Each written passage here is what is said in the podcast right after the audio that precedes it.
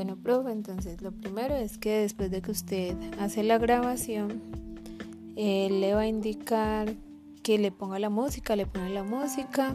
Usted le puede editar también la imagen.